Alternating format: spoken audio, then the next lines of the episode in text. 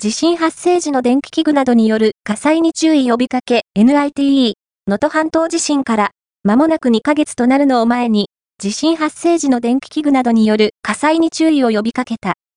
NITE 製品評価技術基盤機構提供の映像では、地震の揺れによって本棚の本などが電気ストーブの前に落ちたまま避難すると、本に火がついてしまった。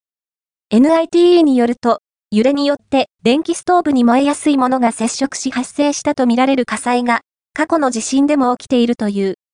また、ロッカーが倒れてコードを踏みつけ、通電後に出火したとみられるケースもあり、NITE は家具を固定する電熱器具の周囲には可燃物を置かないなど、日頃からの注意を呼びかけている。